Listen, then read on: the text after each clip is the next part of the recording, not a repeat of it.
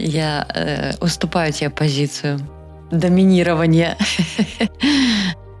Дорогие слушатели, внимание, доминатор в студии.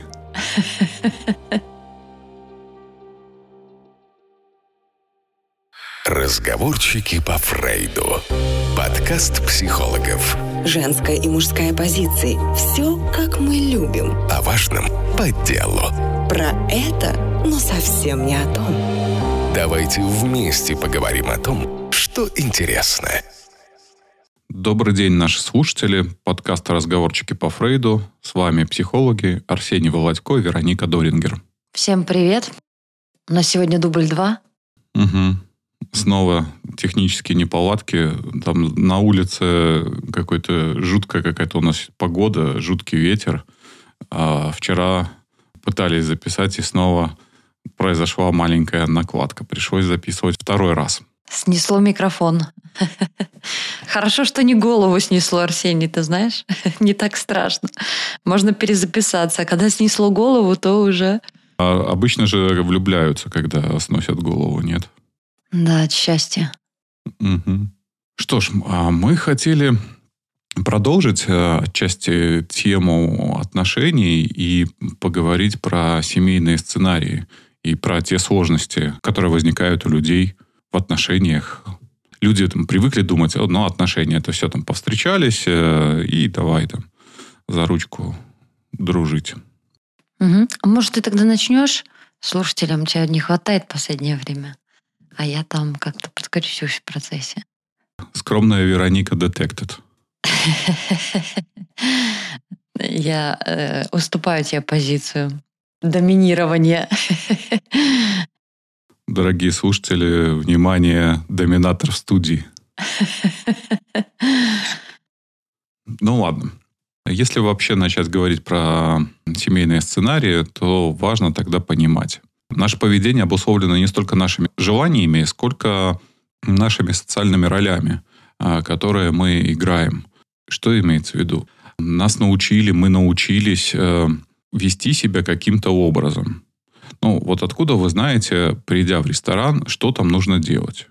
Были в ресторане, вы видели других людей, может быть, в детстве вас водили родители, э, может быть, уже в сознательном возрасте вы туда приходили, и вы подсматривали за другими, как себя нужно вести. Поэтому, э, допустим, в ресторане обычно люди себя ведут каким-то одним образом. Вся та же история случается и в семейных отношениях мы растем в определенной семейной системе, которая подразумевает э, некое поведение. Ну, например, там, папа главный, мама подчиняется. Ну, к примеру. Либо наоборот, мама главная, папа подчиняется. Перед глазами у нас в детстве разворачивается тоже модель поведения отношений мужчины и женщины, модель поведения между старшим и младшим поколением – и в этой модели мы растем. Эту модель мы перенимаем. И это реальная модель, э, из которой мы вышли. Кроме этого, у нас формируется также идеальная модель. То есть то, как бы нам хотелось. Э, ну, откуда она берется? Она берется в основном из книг, подсмотренных каких-то историй, э, из фильмов. Это история про идеальные отношения. И вот встречаются два человека – а по сути встречаются четыре модели поведения. Две из которых реальные и две из которых идеальные. И взаимодействие начинается, исходя из этих э, моделей поведения. Пока это цветочно-конфетный период, пока люди еще, так скажем, не живут вместе, э, ну, тут, тут нет особых проблем. Проблемы начинаются тогда, когда люди начинают вести совместный быт, когда люди живут вместе начинает происходить. А кто должен делать это? А у нас в семье делали так-то. А почему ты не делаешь это? А я хочу, чтобы там, моя, мой партнер а, делал то-то. Конфликт между этими моделями превращается в конфликт между людьми. Угу. Ты когда говорил, вот э, мы научаемся некоторым моделям взаимодействия, там э, приходим в ресторан, наблюдая за людьми, в общем-то, интегрируем эту модель поведения внутрь себя. мы же не всегда знаем, почему мы так делаем, но так в нашей семье делали. Например, спрашиваешь у человека, условно говоря, а как э, ты жаришь колбасу на сковороде? А, он угу. отвечает, разрезаю на две половинки. А почему ты разрезаешь на две половинки? Ну, не знаю, так мама делала. Почему так мама делала? И э, задаваясь таким вопросом, человек узнает, что в каком-то там 1900 бородатом году у бабушки была одна маленькая сковородочка. И поэтому колбаску нарезала, раз, разрезая на две половинки. И это некая модель поведения, она э, дошла, там, условно говоря, до третьего, четвертого поколения. Таким образом, ну, что я хочу сказать, э, конечно, не про колбаску и сковородочку, а про то, что мы, правда, иногда делаем что-то, вынося из своей семьи, э, и, собственно, сами не понимаем, почему мы так делаем, но когда-то это было обусловлено. Таким образом, в семье есть э, некие вот правила э, жизни. Эти правила бывают функциональные и дисфункциональные. Функциональные – это правила, которыми мы научаемся, которые помогают нам жить. А дисфункциональные правила – это правила, которые есть в нашей семье, которыми мы научаемся, но они мешают нам жить. Кстати, ты хороший пример привела с едой, потому что он очень наглядный. Про это можно говорить про как некие вкусовые привычки, угу. а, но вообще это про те же самые традиции. Допустим, возьмем два одинаковых блюда, но в одной семье готовили так, и, соответственно, я привык, что это блюдо по вкусу такое – начав жить вместе, точно э, такое же блюдо, но готовят как-то иначе, и для меня этот вкус кажется неподходящим или каким-то неправильным. Да, конечно, мы привыкаем э, к чему-то, это понятно, сила э, привычки, и эта привычка дает нам ощущение как раз-таки ну, дома, что, в общем, все в порядке, еда та же, значит, все осталось каким-то неизменным.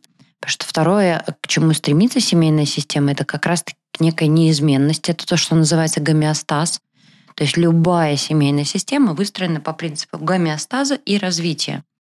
Под гомеостазом э, подразумевается то, что э, любая семья хочет сохранить э, все так, как есть, в неком неизменном виде потому что в этом есть, ну, естественно, предсказуемость, есть безопасность. Э, условно говоря, семейная система размышляет следующим образом. Если мы дожили до сегодняшних дней, значит, все правильно, значит, все правила работали, значит, нам нужно и дальше так э, жить э, для того, чтобы сохранять наш, там, условно говоря, род, вид и так далее.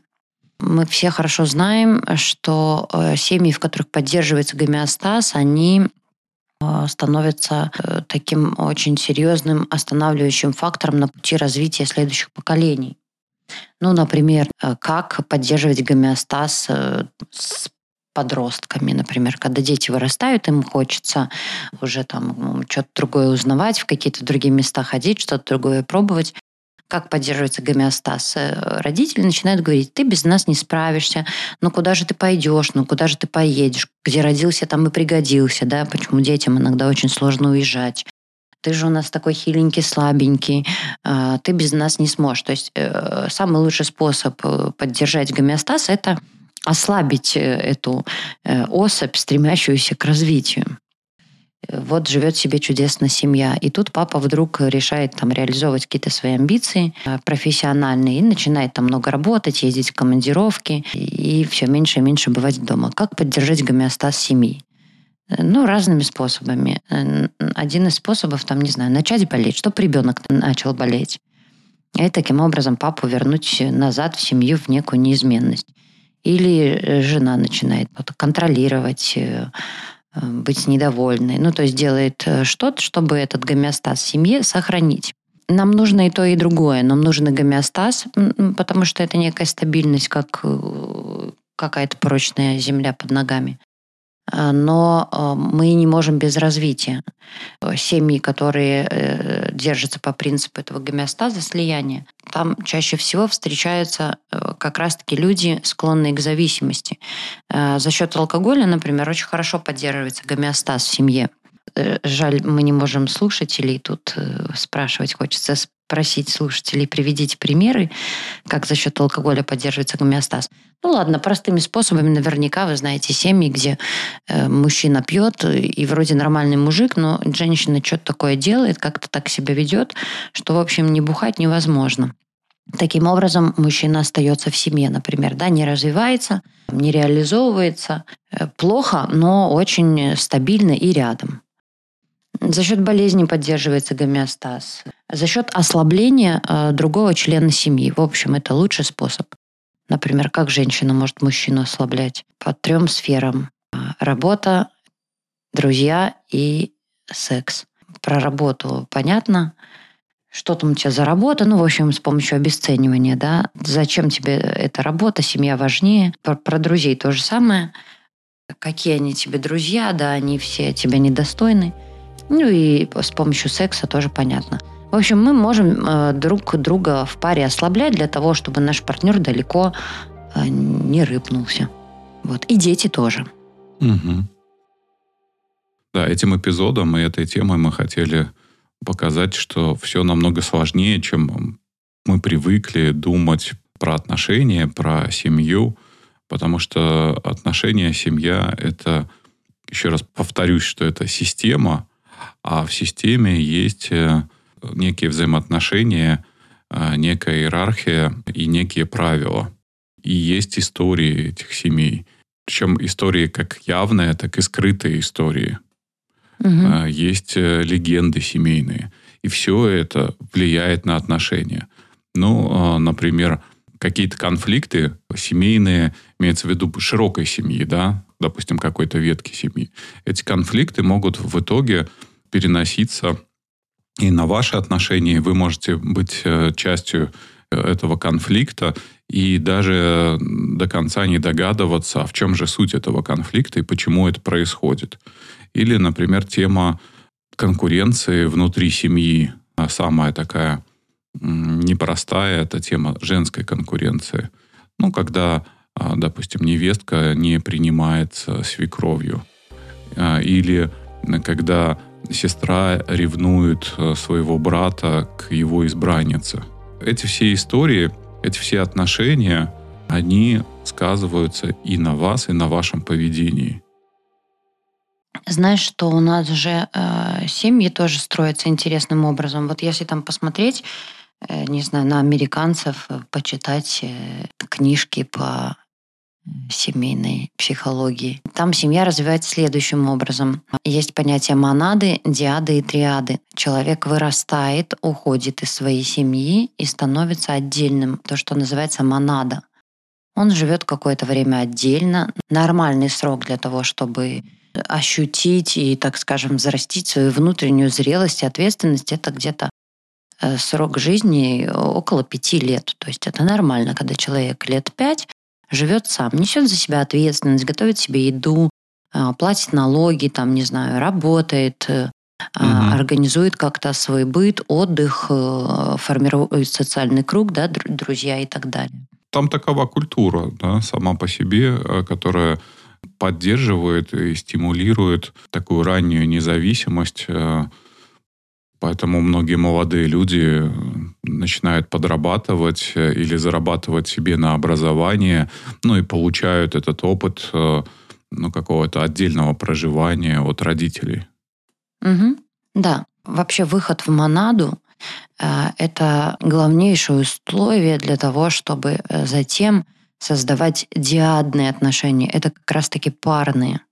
Когда человек понимает вообще, как он устроен, какие у него есть, э, там, не знаю, свои собственные правила, привычки, э, предпочтения, интересы и так далее, он, ну, исходя из э, достаточно неплохого знания о себе, а, выбирает себе пару. Так появляется диада. Вот два человека живут отдельно, они сами формируют какие-то там свои как ты говоришь, сценарии, роли, отношения э, и так далее. Затем в паре появляется ребенок, э, это триада. Вот, собственно, так формируется ячейка семьи. Как формируются у нас семьи? У нас семьи э, слитые и пророщенные в друг друга. У нас э, живет родительская семья, а в эту родительскую семью люди приводят еще э, своих партнеров. И, собственно, для того, чтобы выработать свои какие-то а, ролевые модели, правила и так далее, вообще нет никакого для этого пространства. Все эти семейные правила и стереотипы взаимодействия, они прорастают друг в друга. И ни о какой свободе выбора о том, э, как жарить э, колбаску, нет. Потому что ты будешь жарить ее целым кружочком, придет на кухню э, свекровь, свекр, теща и расскажет тебе, как правильно надо жарить колбаску. Собственно, не понимая, что сковородка уже не маленькая, чугунная, а большая, антипригарочная.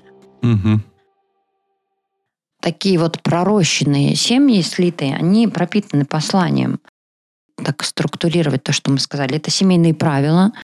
Э, семья в семье начинает жить. По чьим правилам будет жить эта семья? Кто в доме главный-то вообще? Кто сильнее, кто продавит, по тем правилам, правилам и будут жить. жить и будут, да.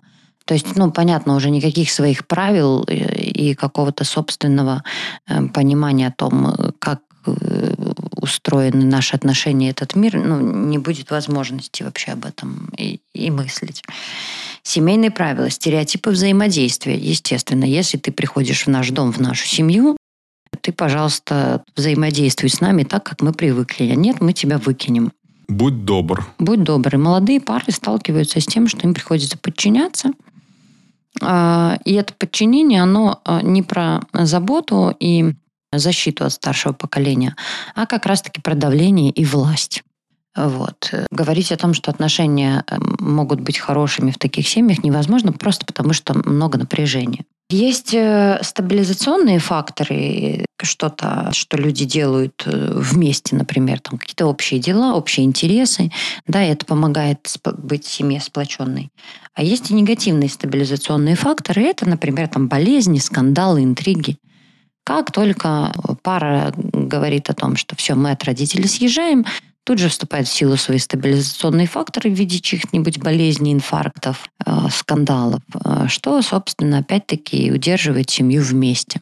Или кто-нибудь опять там запьет. Ну, либо какие-то, знаешь, вот такие благие аргументы в виде ну, зачем же вы будете съезжать, зачем же вы будете тратить деньги, давайте лучше будете копить там на свое жилье, мы еще вам там поможем, поэтому не-не-не, оставайтесь. Угу. Да-да, это тоже ну, некие стабилизационные факторы в виде таких э, небольших манипуляций. Естественно, говорить о том, чтобы отношения в паре э, были хорошими, да, в молодой даже паре, не приходится, потому что Э, невозможно жить своей жизнью, потому что ты должен жить э, по правилам э, дома, в который пришел. Сюда входят семейные мифы. Кто мы? Какая мы семья, например? Мы семья Ивановых, мы живем так. Если эта семья, мы герои, там наш какой-нибудь дед герой или бабушка, то мы всегда будем справляться с какими-то Э, ситуациями в жизни. Все время нам нужно будет организовывать себе какой-то пи***ц, чтобы вот этот э, семейный миф о, о нашей геройской семье поддерживать. Или мы семья сильных женщин, и э, тогда э, все партнеры должны будут э, ослабляться. Для того, чтобы поддерживать этот миф о том, что мы сильные женщины, сильные женщины, они гиперфункциональные. Значит, все э, рядом должны быть гипофункциональны. Мало что делать, там, не знаю, не работать, э, пьющие мужчины.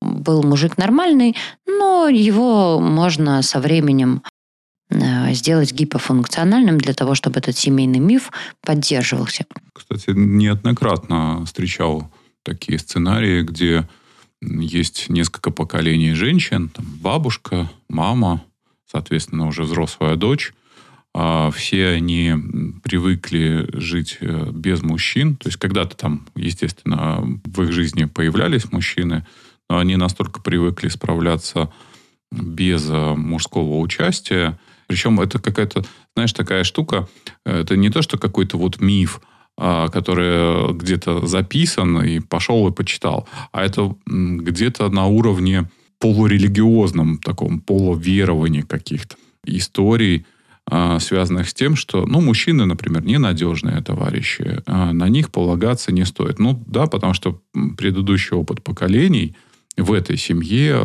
демонстрирует именно это. И, соответственно, с самого раннего детства, если это дочь, она растет именно с такими установками, что мужчина – это очень такое ветреное какое-то существо, доверять и полагаться на которого не стоит. Э, максимум, на что он подходит, это на оплодотворение. Угу. Да, и почему важно понимать про какие-то семейные мифы? Как раз-таки именно для того, что вот та, та история, которую ты сейчас рассказал, вот она же откуда выросла, да, возможно, mm в каком-то там, опять-таки, 1900 бородатом году какая-нибудь там прабабушка столкнулась с мужчиной, который там ее предал или очень сильно подвел. И ей приходилось, ну, правда, как-то выживать. А если туда копнуть еще подальше, там вообще может оказаться, что сначала какая-нибудь революция, Первая мировая война, погиб там мужчина, не было. Потом Вторая мировая война, тоже мужчина, например, там погиб. Потом какая-то история. То есть за этим всегда стоят какие-то личные истории, личные драмы, которые складываются в общий нарратив. Общий нарратив — это то, как мы рассказываем про некие события. Ну, это как вот некая сказка, да, рассказывается в виде повествования. Это может быть какая-то хорошая сказка, либо какая-то грустная сказка, либо какая-то э, печальная сказка с плохим концом. Так и здесь это череда событий, но которая имеет какой-то общий знаменатель. Э, есть вот эта история про что-то. Да. И когда на терапию приходит э, психолог спрашивает их о том, как устроена ваша родительская семья. Не знаю, как ты, но я спрашиваю. Вот. Всегда спрашиваю, а клиенты э, чаще всего в начале, так, у меня хорошая семья, все было отлично. Большинство клиентов даже как-то готовятся к этому вопросу, мне кажется. Никакого трэша не было. Я говорю, так я же не спрашиваю про трэш. Я, в принципе, хочу узнать о том, какие отношения были у вас в семье. Можете описать своих родителей, их отношения, историю вашего появления. Все, что знаете про свою семью. Угу. Да, я, знаешь, эм, скорее не про отношения в семье спрашиваю, потому что, ну, Правда, это может быть э, каким-то искаженным материалом. Мы уже а, увидим в процессе работы с человеком по некоторым симптомам, что там были за отношения в семье. Я скорее интересуюсь э, не только вот этим поколением родителей, но и кто были бабушки, дедушки, были ли они. Когда в семейной системе есть пустоты, эти пустоты должны быть чем-то заполнены. Ну, например, когда мужчины, там, не знаю, нет отца, когда дед не очень доступен, так сказать, нет контакта вот с мужской фигурой ни на каком уровне, то, конечно, э, я понимаю, что передо мной сидит человек, у которого будут сложности с некоторой ну, там, мужской идентичностью что, например, там фигура отца дискредитирована в этой семье, ее придется восстанавливать. Но иногда я сталкиваюсь с такими ситуациями, когда передо мной встает вопрос, а, а нужно ли э, человеку, который ко мне приходит, вообще знать, что у него было в семейной системе. А семейную систему, кстати, хорошо проследить с помощью рисования генограммы. Терапевты умеют это делать. А, некоторые а, терапевты. Некоторые терапевты. Но это несложно. В книжке по семейной терапии написано, как это сделать очень элементарно, собственно. Иногда, правда, есть какие-то такие истории, где оказывается, что твои родители там это не совсем твои родители, или э, бабушки и дедушки э, тоже с какими-то непростыми историями. Я знал, знаешь, такую необычную историю, когда парень ну, практически всю жизнь прожил с мамой. Она была пожилого возраста, поздно появившийся ребенок, но по факту потом выяснилось, что вообще-то это его бабушка. А мама а, на самом деле страдала психическим расстройством угу. и находилась э, в клинике. Угу. И это всю жизнь от него скрывалось. Он считал свою бабушку мамой, а настоящая мама находилась э, в клинике. Угу. А интересно, и с каким запросом к тебе пришел этот клиент? Какая у него была симптоматика?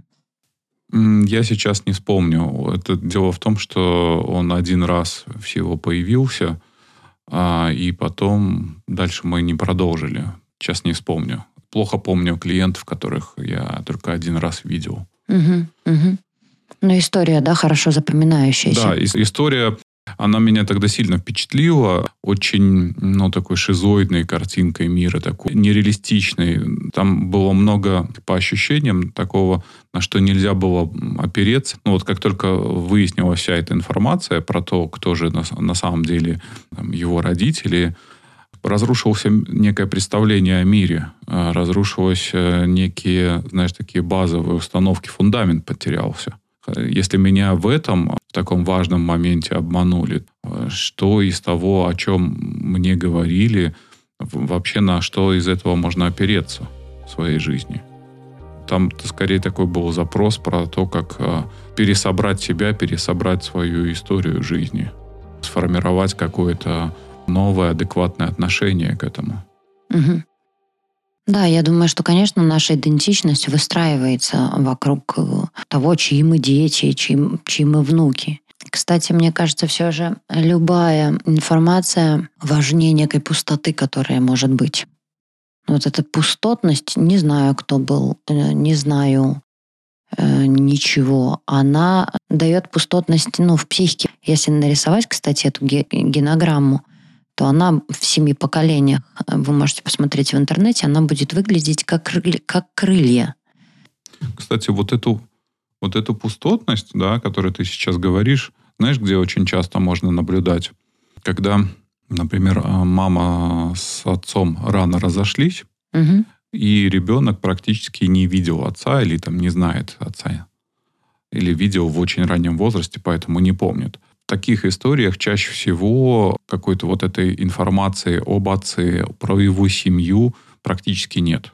Либо она в очень каком-то минимальном представлении, и когда начинаешь спрашивать, а почему там отец ушел, а что между ними случилось, что ты знаешь про ту ветку семьи, как правило, клиенты про это очень мало чего знают и довольствуются только ну, какими-то максимум биографическими данными. Ты знаешь, все равно а, у нас же есть ну, некие представления. Э, все равно мы их из осколков каких-то там, не знаю, чьих-то разговоров. Э, к сожалению, эти представления иногда могут быть искажены. Ну, например, если мужчина ушел и женщина на него обижена, конечно, она будет образ для своего ребенка, образ отца создавать э, скорее с некоторым знаком минус. И жаль, ну, потому что э, вполне мужчина может быть плохим мужем, но, например, ну, хорошим отцом. Правда, у нас иногда не складываются отношения. Люди говорят, вот э, отец меня бросил, но, собственно, всю правду мы, например, не можем знать, как там, что случилось. Или там угу. мама бросила. Все равно есть какие-то родственники, все равно есть какие-то там, не знаю, связи, знакомые, друзья. Э, все же хорошо было бы немножко разбавить каким-то уже своим взглядом на этого человека своего, условно говоря, родителя.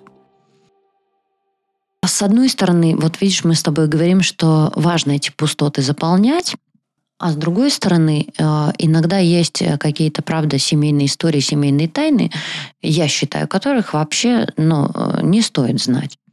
Потому что, например, какие-нибудь там бабушки, которые рассказывают внукам о том, что, а, вот, Э, твоя мать там сделала столько-то абортов, и были у нее, ну, понимаешь, какая-то личная угу. информация, она э, должна оставаться э, личной, ну, по иерархии взрослых людей. Как детей не, не пускают в свою спальню взрослые, так и есть какие-то куски жизни, куда, в общем-то, я считаю, что дети не должны совать свои любопытные носики. Дети, это я уже имею в виду нас, взрослых детей. Угу что все-таки э, родители нам тоже не принадлежат. Это взрослые люди со своей э, взрослой жизнью. И что-то в этой взрослой жизни получилось, да. а что-то нет. Знаешь, современным детям чуть полегче. Э, сейчас есть социальные сети, и можно залезть, отмотать и посмотреть, какими, значит, придурками были твои родители. Ну да, ну слушай, э, это же социальные сети, это же какая-то все равно такая некая фасадная часть. Но, да, конечно, да, понятно. знаешь, я э, читала книжку Ирвин Елом «Как я стал собой». Он пишет о том, как умер его отец, и он пишет очень жаль, что я так и не узнал побольше, какой он человек. И не знаю, как ты, но я это ощущаю на себе, что ну, мне очень жаль, например, что я там э, как-то уже из своего взрослого возраста не могу поговорить со своим отцом и пораспрашивать его. Ну, как будто чуть больше узнать о том, какой он был человек. В отдельности от того, что он там мой отец.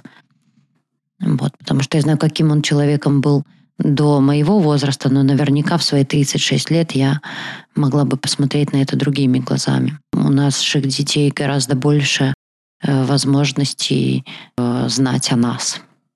Ну и мы, конечно, более открыты за счет и соцсетей, и того, что очень сильно изменился мир. Угу. Грущу по этому поводу.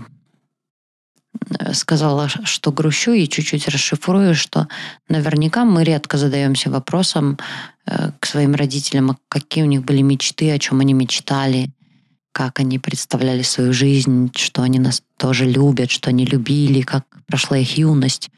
Ну, вот какие-то такие истории. Угу.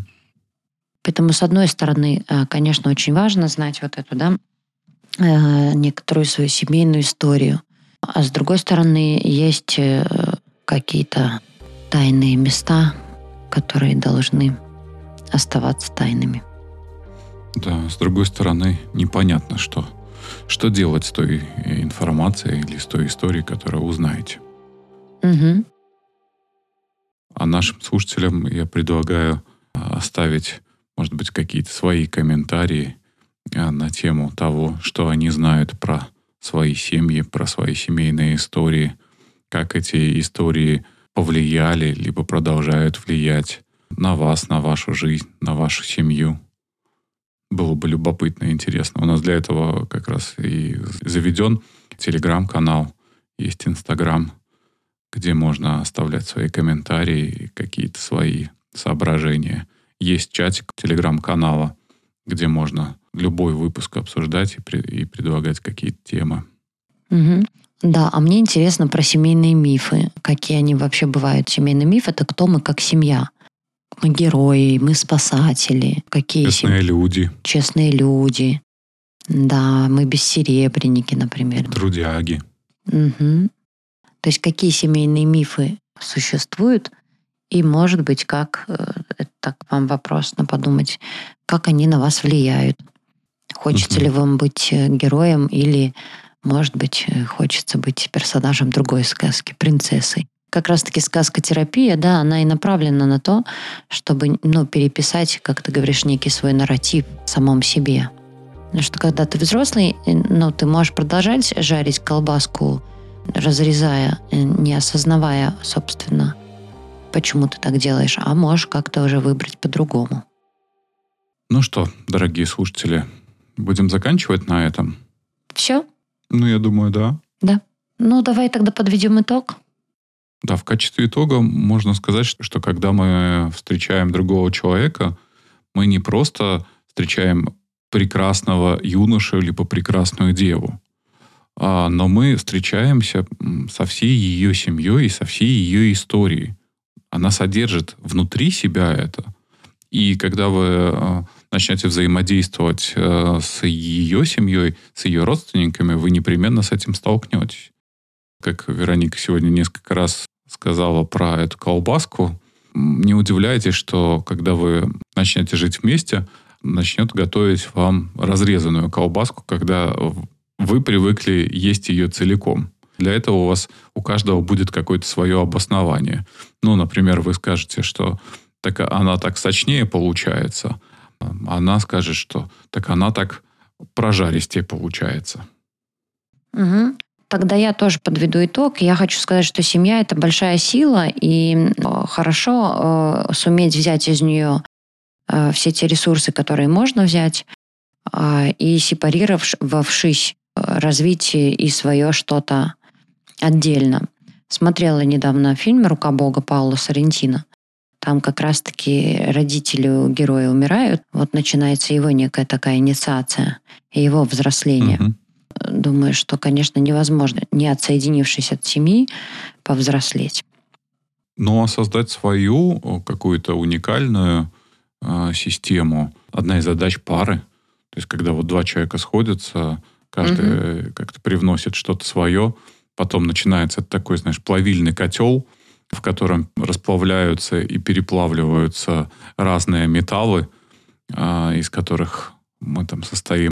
И все это потом спаивается в какой-то в новый металл, в новый материал, из которого будет состоять эта семья. Или какие-то традиции привносит один, а какие-то правила традиции привносит другой. Что-то вообще может появиться новое, третье, чего не было ни у одного. А, и в итоге это создает некий такой уникальный узор э, ваших отношений, вашей семьи. Да, новое пространство для жизни, потому что один плюс один это всегда три, а не два.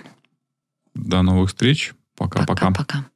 Разговорчики по Фрейду. Подкаст психологов. Женская и мужская позиции. Все, как мы любим. О важном по делу. Про это, но совсем не о том. Давайте вместе поговорим о том, что интересно.